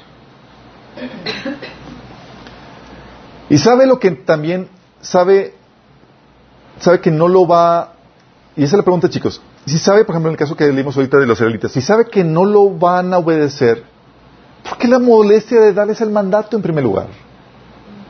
Si ya sé que no vas a obedecer, ¿para qué molestarme con, con exhortarte que sigas el buen camino y decirte los mandatos y demás? ¿Por qué? ¿Para qué, chicos? Interesante pregunta, ¿no? Tú y yo ya los hubiéramos volado. Si ya sé que me van a rechazar, pues ¿para qué? ¿Para qué? Primera, chicos. ¿Por qué la molestia de mandarles el, mandato? Para que se manifieste su desobediencia, chicos, y lo que hay en su corazón. Porque si no hay una instrucción con la cual se compara su comportamiento, ¿cómo se sabe que hubo desobediencia? ¿Cómo se sabe? Sí. Y de otra forma, ¿contra qué se contrastaría su conducta si no hubo una instrucción o un mandato a seguir? No hay. Y esta es la pregunta, chicos. Si Dios sabe, ok, ya sabemos por qué les dio el mandato a pesar que lo van a rechazar. Pero si sabe que lo van a rechazar y les da el mandato, en primer lugar, antes de todo eso, ¿por qué los crea? Si sé que lo van a rechazar, ¿para qué? Si, si haces, o sea, mejor me, me, mole, me evito la molestia y mejor creo los que ya sé que me van a amar. ¿No? Para contestar esta pregunta tenemos que acudir a, otro concepto, chicos, que es en base a su previo conocimiento, Dios hace previsiones para hacer de su plan original algo mejor. Ah, previo conocimiento. Ok. De David dice el Apocalipsis 13, 8. Y adoraron a la bestia todos los que pertenecen a este mundo, aquellos cuyos nombres no estaban escritos en el libro de la vida que pertenece al Cordero que fue sacrificado antes de la creación del mundo. sabemos que los que están escritos en el libro de la vida fue porque Dios vivió antemano que lo iban a rechazar. Entonces por eso no fueron escritos. ¿Vamos? Y son los que se llaman los vasos de ira destinados a destrucción. De acuerdo a Romanos 9 del 22 al 23 que dice, de la misma manera, aunque Dios tiene el derecho de mostrar su enojo y su poder, él es muy paciente con aquellos que son objetos de su enojo. Fíjate cómo muestra amor, paciencia con los que son, los, con, los que van camino de destrucción, chicos. O los que están destinados a destrucción. Lo hace para que las riquezas de su gloria brillen con mucha más intensidad sobre aquellos a quienes les tiene misericordia, los que prepararon antemano para su gloria. Él sabe cuál es el destino que merece cada uno en base a las decisiones que van a tomar ¿Y sabe lo que hace Dios? Como sabe de antemano qué decisión vas a tomar, se prepara con el destino que te con se prepara de antemano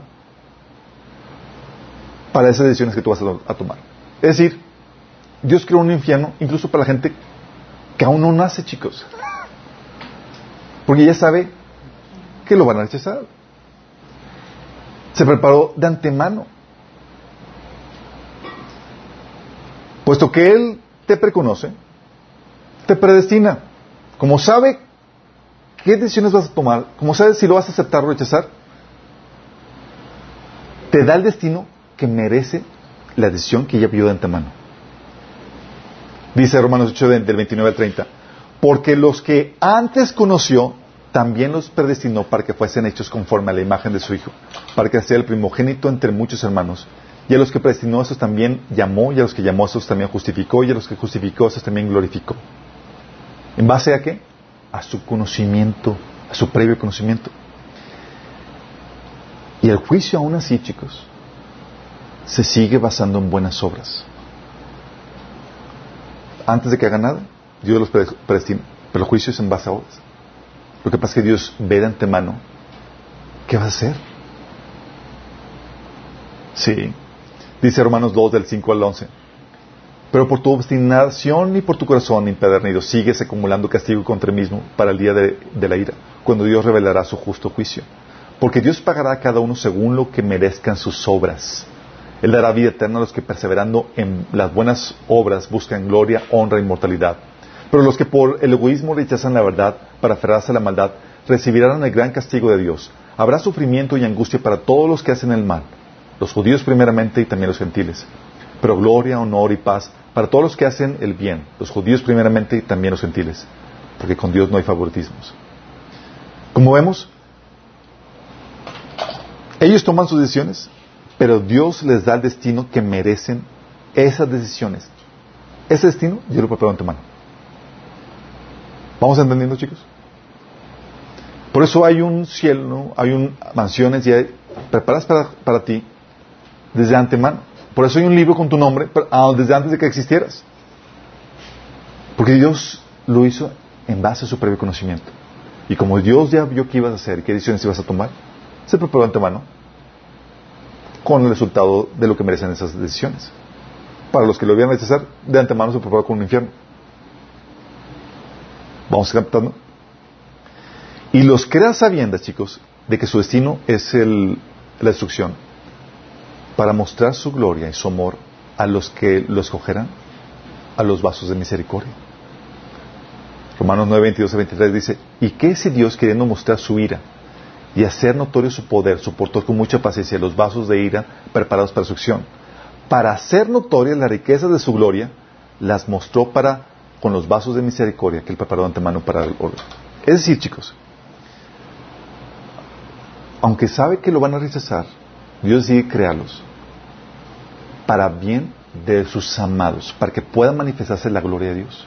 Si no, ¿cómo conocerías la ira de Dios, la santidad de Dios, lo severo de Dios, la bondad de Dios? Si no se contrasta, si no lo ves, gracias a, que, fueron creados esas personas que de antemano sabidos que lo a rechazar. Dice la Biblia en Romanos 3.5 que nuestra injusticia hace resaltar la justicia de Dios. Romanos 5.20 dice, más cuando abundó, más cuando, eh, cuando el pecado abundó, sobreabundó la gracia. ¿Cómo sabríamos qué tanto amor y paciencia tiene Dios si Dios no crea a esas personas destinadas esta discusión y les tiene tanta paciencia? Al punto, chicos, de que Dios no nos revela quién sí es elegido y quién no, y nos obliga a amar y orar por gente que ni tú y yo sabemos si va a ser salvo o no. Nos, nos, nos lleva a mostrar ese amor. Romanos 2.4 dice, o menosprecias la riqueza de su benignidad, paciencia y longanimidad, ignorando que su benignidad te guía al arrepentimiento. ¿Cómo sabrías cuán glorioso es el amor de Dios si no creas esos pasos que, aunque están destinados para destrucción, Dios les está, derramando su gran amor, bondad, benignidad, longanimidad? ¿Lo haces, chicos? ¿Y cómo sabrías qué tan severa la ira de Dios? ¿Y qué tan justo es Dios si no los crea esos vasos? Romanos 2.5, atesoras ira para el día de ira y la revelación del justo juicio de Dios. Entonces Dios decide crearlos a sabiendas de que lo van a rechazar para dar a conocer su naturaleza, atributos de Él que de otra forma tú y yo no tendríamos forma de conocerlo. ¿Estás consciente de eso? y para que tú tengas una mejor apreciación del Dios que te salvó. ¿Captamos? Por eso a pesar de que los van a necesitar Dios decir, vale, los voy a crear. Por el bien de, para mostrar mi gloria a los que van a ser míos. Sí. Como les comento, nosotros no sabemos, nosotros no sabemos, chicos, quiénes son los vasos destinados a destrucción. Y Dios los adrede. No sabemos, chicos. El conocimiento de quién sí está destinado a destrucción y quién va a la vida eterna, solo Dios lo conoce y lo mantiene oculto de nosotros, pues trata a todos de acuerdo a su comportamiento presente, sin importar al final, sin importar si al final se van a apartar o van a ser salvos. Te lo repite, como Dios trata a cada persona de acuerdo a su comportamiento presente, no de acuerdo a lo que sabe Dios que va a pasar en el futuro, tú y yo no sabemos quién sí está destinado a destrucción y quién es salvo realmente. Porque hoy puede tener un comportamiento cristiano, santo y demás, y a lo mejor de aquí a unos cuantos años más se aparta, apostata y demás y termina en el infierno. ¿Por qué crees? Dios trata a cada persona no de acuerdo al comportamiento futuro, sino de acuerdo, de acuerdo al comportamiento presente. Y eso hace que tú y yo no sepamos quién es quién. Fíjate lo que dice Ezequiel 33 del 13 al 16. Si yo le digo al justo, vivirás, ¿qué le dijo Dios al justo? Va a vivir. ¿Por qué? Porque está teniendo un comportamiento bueno en el presente. Pero él se tiene su propia justicia y hace lo malo, no le se tomará en cuenta su justicia, sino que morirá por la maldad que cometió. Fíjate, en el tiempo presente le dice, vas a vivir. Cambió. Te trató diferente a como tú tengas su comportamiento en ese futuro. En cambio, si le digo al malvado, morirás, pero luego se convierte en su pecado y actúa con justicia y rectitud y devuelve lo que tomó en prenda y restituye lo que robó y obedece los preceptos de vida sin cometer ninguna iniquidad, ciertamente vivirá y no morirá. No se le tomará en cuenta ninguno de los pecados que antes cometió, sino que vivirá por haber actuado con justicia y rectitud. ¿Qué te está diciendo Dios? Dios trata a cada persona de acuerdo al comportamiento ¿qué? presente. No lo que sabe del futuro, chicos, sino a nosotros, en el día a día, nos da palabras y nos trata de acuerdo a cómo estamos comportando el día de hoy. Por eso, cuando Dios le revela a Moisés que el pueblo de Israel se va, se va a, apostatar, chicos, fíjate lo que dice. Dice, tú irás a descansar con, tus antepasados y muy pronto esta gente me será infiel con los dioses extraños al territorio, eh, del territorio que van a entrar. Me rechazarán y quebrantarán el pacto que hice con ellos. Cuando esto haya sucedido, se encenderá mi ira contra ellos y los abandonaré. Pregunta, ¿Dios, ¿la ira de Dios se encendió en ese momento? ¿A pesar de que sabía lo que iba a pasar? No. ¿Los abandonó en ese momento a pesar de que sabía lo que iba a pasar? No. ¿Por qué no? Porque los trata de cuál es su comportamiento presente. Cuando eso suceda, en ese momento voy a comportarme de esa forma. Y eso es muy complicado eso para nosotros, chicos, porque ahorita puede tratar como hijo.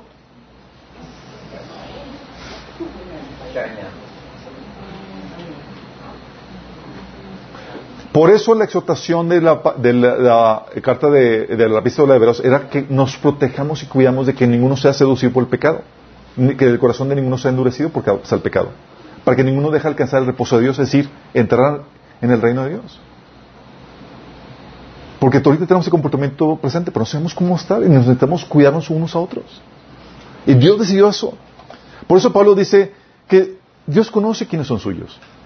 Él es el único que conoce. Dice Juan Dice 2 Timoteo 2, 17 al 19, hablando de Himeneo y Fileto, que eran unos que eran cristianos pero que se apartaron. Dice, entre ellos está Himeneo y Fileto que se han desviado de la verdad, andan diciendo que la resurrección ya tuvo lugar y así trastornan la fe de algunos. A pesar de todo, el fundamento de Dios es sólido y se mantiene firme porque está escrito en esta inscripción. El Señor conoce a los suyos. Y yo, de acuerdo a tu comportamiento presente, te puedo decir, eres salvo. Estás creyendo, vives una vida de arrepentimiento. Y te puedo decir con toda la Biblia en eso. Pero la salvación, ya lo hemos visto. Está condicionado a que te mantengas hasta el final. En esa fe y en ese arrepentimiento. ¿Sé si te vas a mantener hasta el final? No, no sé. Al día de hoy, te puedo decir, eres salvo. Pasado mañana, no sé. Pero Dios ya sabe quién sí y quién no. Entonces, bajo la perspectiva eterna no se pierde la salvación. Dios sabe quién sí. Bajo la perspectiva temporal presente nuestra, sí. Dice 1 Juan 2.19, esas personas salieron de nuestras iglesias, pero en realidad nunca fueron de parte de nosotros. De haber sido así, se habían quedado con nosotros. Al irse demostraron que no eran parte de nosotros. Vóytelas. Y nosotros juzgamos de acuerdo a lo que vemos en el presente, pero no sabemos el futuro. Por eso debemos de cuidarnos, como dice Hebreos 13, del 12 al 14. Cuídense, hermanos, de que ninguno de ustedes tenga un corazón pecaminoso e incrédulo que los haga apartarse del Dios vivo.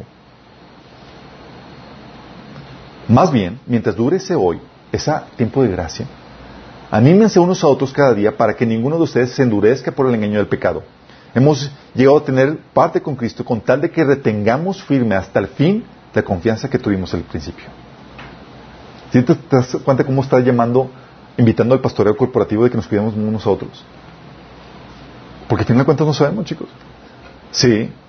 Y Dios lo hace adrede, porque si supiéramos quién sí y quién no, ya, ondaríamos, órale, Dios, ya sé que al final vas a a rechazar.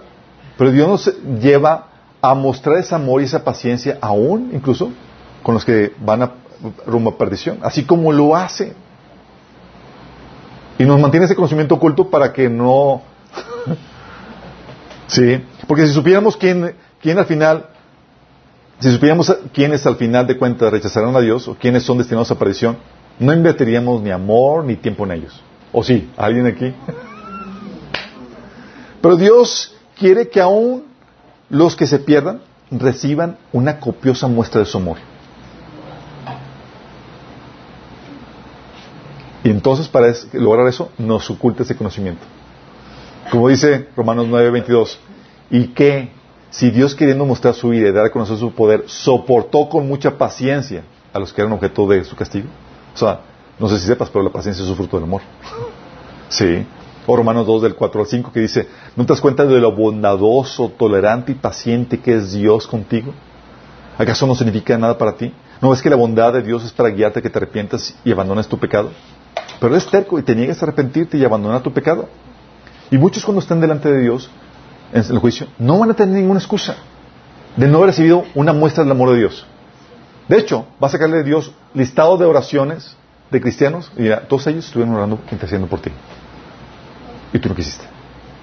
Levanté gente, tal persona te habló, tal persona te insistió, tal persona te... Sí.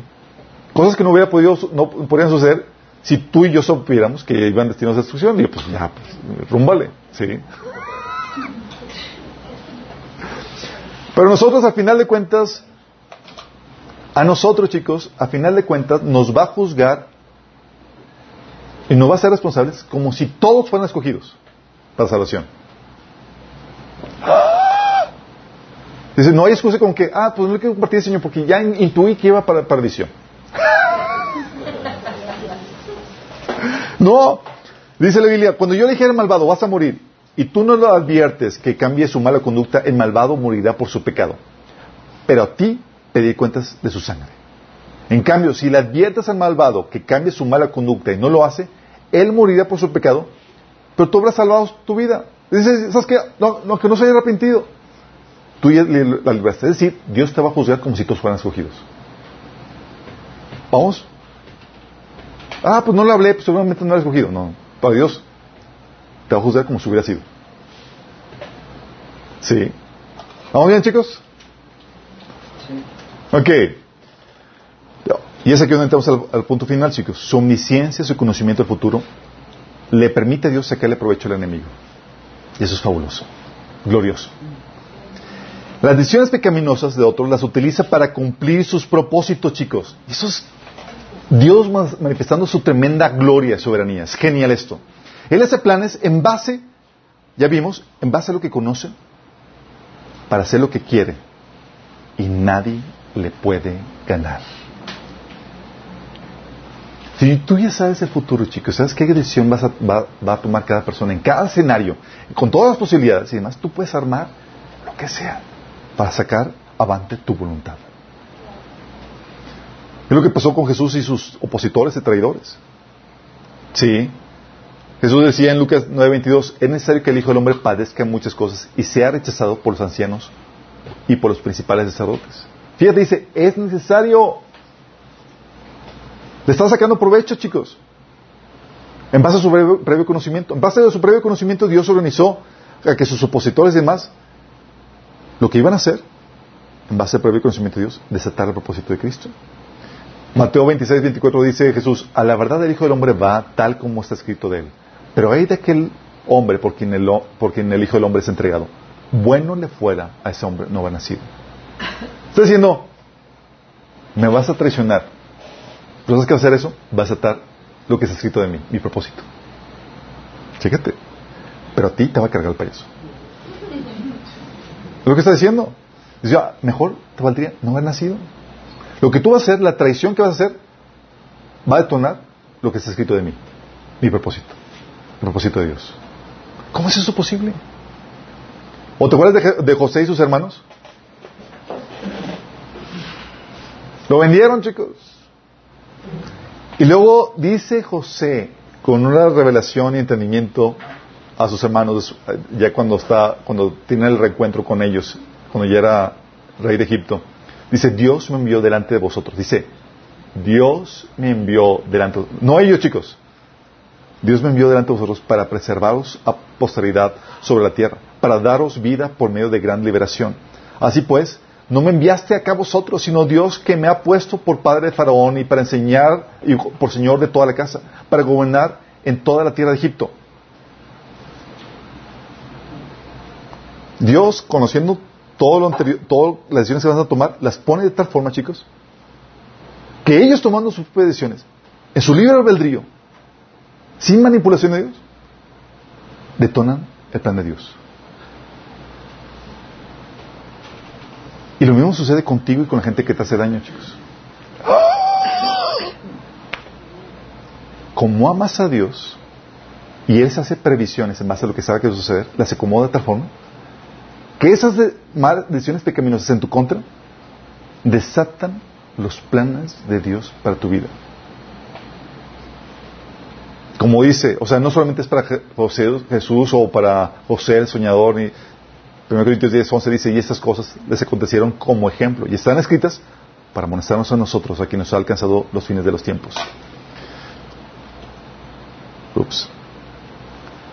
Dios utiliza a su enemigo, chicos, y ya que termina, los juzga y los condena.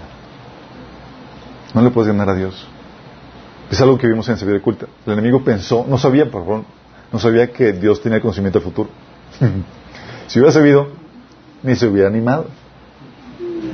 Por eso ya después de la, del, eh, del milenio, cuando Satanás es eh, eh, ya ha lanzado el agua de fuego, no va a volver a haber otra rebelión, chicos. Ya tenemos ese conocimiento de Dios.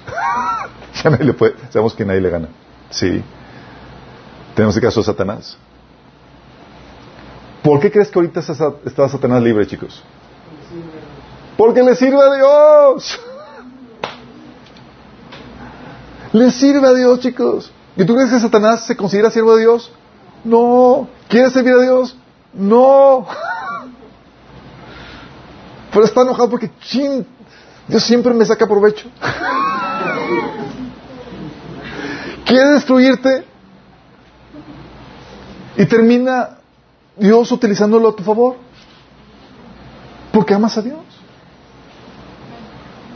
Fíjate, Satanás es encarcelado al inicio del milenio, en Apocalipsis 20 del 7 al 10, y al final es liberado. Todavía. Dice, cuando cumplió cuando se cumplió los mil años, Satanás será liberado de su prisión y saldrá para engañar a las naciones que están en los cuatro ángulos de la tierra, a Gog y a Magog, a fin de reunirlas para la batalla. Su número será como el de las arenas del mar. Marchará a lo largo y a lo ancho de la tierra y rodearán el campamento del pueblo de Dios, la ciudad que él ama. Pero caerá fuego del cielo y los consumirá por completo. El diablo que los había engañado será arrojado al lago de fuego y azufre, donde también habrán sido arrojados la bestia y el falso profeta. Ahí serán atormentados de día y de noche por los siglos de los siglos. Gente, ya no, ya no requiero, ya no voy a requerir de ti. Y los tira a la basura. ¿Sí? Es lo que Dios hace, chicos. Por eso, chicos, algo que debes entender es que Dios es tan, o sea, Dios no pelea con Satanás. Quiero que entiendas esto. Tú y yo peleamos, somos creación. Dios no pelea con sus creaciones. Dios las utiliza, y ya que te utiliza, te juzga y te destruye. Con Dios, tú no te pones al tú por. Sí. Lo mismo sucede, o sea, ya aquí ves con Satanás, ya que ya no tengo uso para ti, con facilidad, sí, te aventamos agua de fuego. Judas. Sí. A la verdad el Hijo del Hombre va, según está escrito de él. Mas hay de aquel por quien el Hijo del Hombre es entregado. Bueno le fuera, ese hombre no habrá nacido. Le saca provecho a la decisión pecaminosa de Judas. Desata esa decisión pecaminosa del propósito de, Jesús. Y luego lo condena. ¿Estás consciente? Faraón, la escritura le dice a Faraón, te he levantado precisamente para mostrar en ti mi poder, para que mi nombre sea proclamado por la tierra. Pues ya, te, ya me rechazaste, ya te endurecí, ya no chance de que te entregue el enemigo, te entrego, te endurezco y vamos a sacarte provecho. Vamos a hacer una obra majestuosa donde mi nombre sea exaltado. Los diez, las diez plagas y el, abre el mar rojo y demás y Dios es exaltado. Ya que termina, ok, las- que el mar lo, lo arrastre y lo elimine. Aún el anticristo, chicos, ¿tú crees que está fuera del control de, de- Dios? el anticristo, ¿a dónde Dios le va a sacar provecho? Sí, Apocalipsis 3, 13, del 5, eh, 7 y, y, y Apocalipsis 19, 20 dice, la bestia que es el anticristo se le permitió hablar con arrogancia y preferir blasfemas contra Dios. Que Dios está, oh no, me están insultando. Se le confirió autoridad para, auto- para actuar durante 42 meses. También se le permitió hacer guerra a los santos y vencerlos. Y se le dio autoridad sobre toda raza, pueblo, lengua y nación. Y Dios en el trono, cool, down, o sea, está tranquilo. Dice, la bestia, a final de Apocalipsis 19:20, dice, la bestia fue capturada junto al falso profeta, ese es el que hacía señales milagrosas en presencia de ella, con la cual engañaba a los que habían recibido la marca de la bestia y adoraban su imagen. Los dos fueron arrojados vivos al lago de fuego y azufre. Ya terminé contigo, ya no te voy a utilizar. Destruirte. ¿Cómo es esto posible? Ups. Tienes otros ejemplos. Saúl también, los judíos que rechazaron a, Dios. Pues creo que tienes esto. Aunque Dios no tomara, aunque Dios no toma la decisión por los malos, chécate esto. Dios no toma la decisión por los malos. ¿Estás consciente de eso? Porque la voluntad del hombre es soberana. Él es el que está detrás de todo. Porque los crea sabiendas de las decisiones pecaminosas que sabe que van a tomar. Pero Él no es responsable de ellas porque ellos lo están tomando de su propia voluntad. Lo que hace Dios, chicos, es que los coloca en el tiempo y en el espacio correcto para que sus decisiones desaten su plan. ¿Estás consciente de esto? Dice la Biblia, Hechos 17, 26, y de una sola sangre ha hecho todo el linaje de los hombres para que habiten sobre la faz de la tierra y les ha prefi- prefijado el orden de los tiempos y los límites de su habitación. El orden de sus tiempos, chicos, ¿cuándo vas a, en qué tiempo de la historia vas a aparecer y cuál es tu límite? ¿En dónde vas a aparecer? Hay otros factores que también interviene Dios, ¿sí? Tu estatus, tu entendimiento, tu revelación, tus dones, etcétera. Pero Dios te determina eso, chicos. ¿Dónde y cuándo? Ya sé cómo vas a comportarte. Mm, me vas a ser útil aquí. Y Él determina dónde naces y en qué periodo de la historia naces. ¿En qué país? Y cuando alguien se comporta como se quiere comportar pecaminosamente y demás, Dios no está friqueado ni asustado, chicos. Simplemente todo va de acuerdo a lo planeado. Tal punto, chicos, que si se toman que si se toman decisiones pecaminosas, que si no se toman esas decisiones pecaminosas que Dios previó, sus planes se truncarían. Tan preciso y certero es su conocimiento del futuro que en sus planes liga las decisiones pecaminosas que sabe que sucederán a propósito que tiene para cada uno de los suyos. De tal manera que si no suceden dichas decisiones pecaminosas, no se cumpliría su propósito. ¿Hubiera podido Jesús cumplir su propósito si Judas no lo hubiera traicionado? ¿O si los fariseos no lo hubieran querido matar? No. Así es certero es el conocimiento de Dios, chicos. Déjame aclararte esto, porque esto daría la impresión de que Dios quería que sucediera eso malo que desató sus propósitos. ¿Daría esa impresión? Pero no, simplemente aprovechó, uno, el conocimiento que Dios tiene del futuro, y dos, su capacidad para escoger el tiempo y el espacio en el que preside cada persona. Por ejemplo, concepciones fuera del matrimonio, chicos. Esos bebés, ¿Dios los formó, sí o no? Sí, los formó. ¿Tienen propósito, sí o no? Sí. Pero, ¿significa que Dios quiso que sus padres fornicaran? No. Significa que Dios, conociendo de antemano las decisiones pecaminosas, se preparó de antemano para usarlas a su favor. Pero pareciera que Dios está a favor de que se sucedan esas decisiones pecaminosas. Dios las preparó de antemano para usarlas a su favor, en este caso los bebés trayendo la vida a uno de sus seres amados. ¿Vamos captando, chicos? Pero pareciera que da la impresión de que, ah, Dios quiere que sucediera eso. No, no, no. Simplemente vio de antemano que tu cabezón Y eh, iba a ser desobedecerlo. Y Dios decidió aprovechar esa desobediencia a su favor. Para ilustrarte esto, chicos, a lo que me refiero es, si tú le dijeras a 50 fotógrafos, sube 50 fotógrafos, le dices, tomen 100 fotos cada uno, las que gusten, y luego me las dan. Con las fotos que tomaron ellos de su libre elección, tú armas una nueva imagen de acuerdo a tu diseño y creatividad.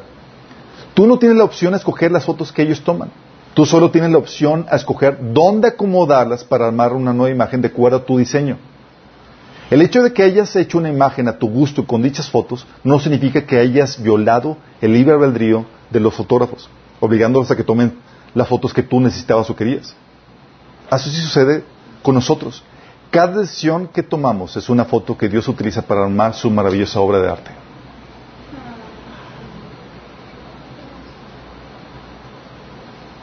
¿Vas captando, chicos? Dios arma su maravilloso plan con nuestro libre albedrío. Aún las decisiones pecaminosas, chicos, equivocadas de tu parte, Dios las utiliza para tu propósito. Otra, a ver. Foto.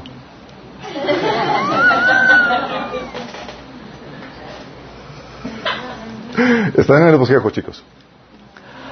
Aún las decisiones equivocadas de tu parte, Dios las utiliza para aceptar su, propósito, chicos. Aún tus equivocaciones. Del pecado de David con Betsabé, ¿quién nació? Salomón, de ese pecado, chicos.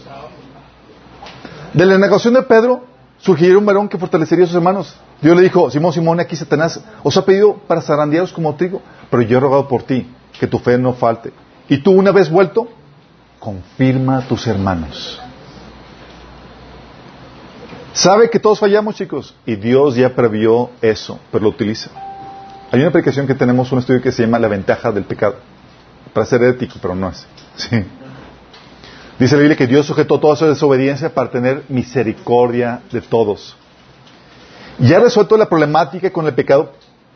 Por eso nos anima, chicos. Te dice, hey, si tus pecados fueran como la grana, como la nieve serán emblanquecidos. Si fueran rojos como el carmesí, vendrán a ser como la blanca lana. En 1 Juan 2.1 dice, hijitos míos, estas cosas os escribo para que no pequéis. Y si alguno hubiera pecado, ¿qué? Abogado tenemos para con el Padre, Jesucristo el justo. Por eso, chicos, por todo anterior, todo obra para tu bien. ¿Dios tiene un plan para tu vida? Bueno, lo hizo en base a, lo que vio e hizo provisiones al respecto. Dice Jeremías 29.11 porque yo sé muy bien los planes que tengo para ustedes. Y cuando va a haber planes, ya sabes Dios que considero las posibilidades, los ideales y lo que realmente va a suceder. y se preparó para lo que realmente va a suceder. Sí, ese planes de bienestar y no de criminalidad a fin de darles un futuro y una esperanza. Por eso es que todo obra para tu bien, chicos. Romanos 8:28. Ahora bien sabemos que Dios dispone, es decir, ordena, acomoda todas las cosas para el bien de quienes lo aman, los que han sido llamados de acuerdo con su propósito. Es por eso que podemos vencer al mundo, chicos. Jesús decía en Juan 16, 33, estas cosas os he hablado para que en mí tengáis paz. En el mundo tendréis aflicción, pero confiad, yo vencí el mundo. ¿Cómo que venció el mundo? Todo lo que el mundo quería estar en su contra, obró para su bien, para desatar el propósito de Dios para su vida. ¡Oh! Pero era Jesús. También nosotros, chicos. 1 Juan 5, 4 dice, porque todo el que es nacido de Dios vence al mundo. Y esa es la victoria que ha vencido el mundo, nuestra fe.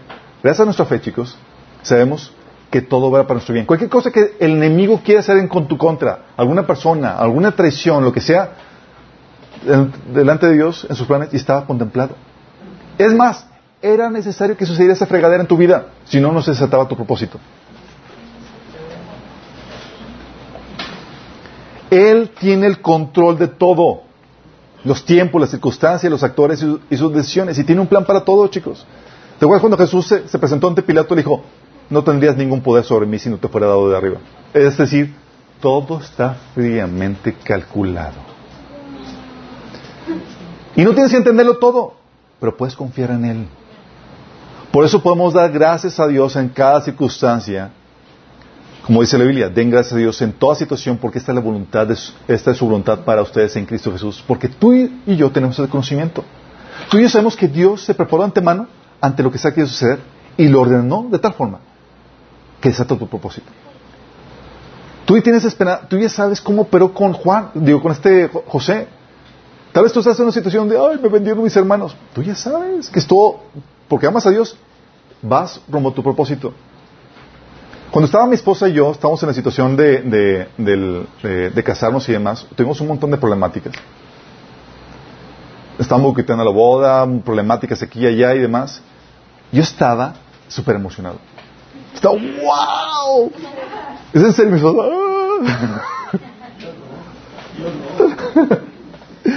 ¿Por qué? Porque yo estaba viendo esto.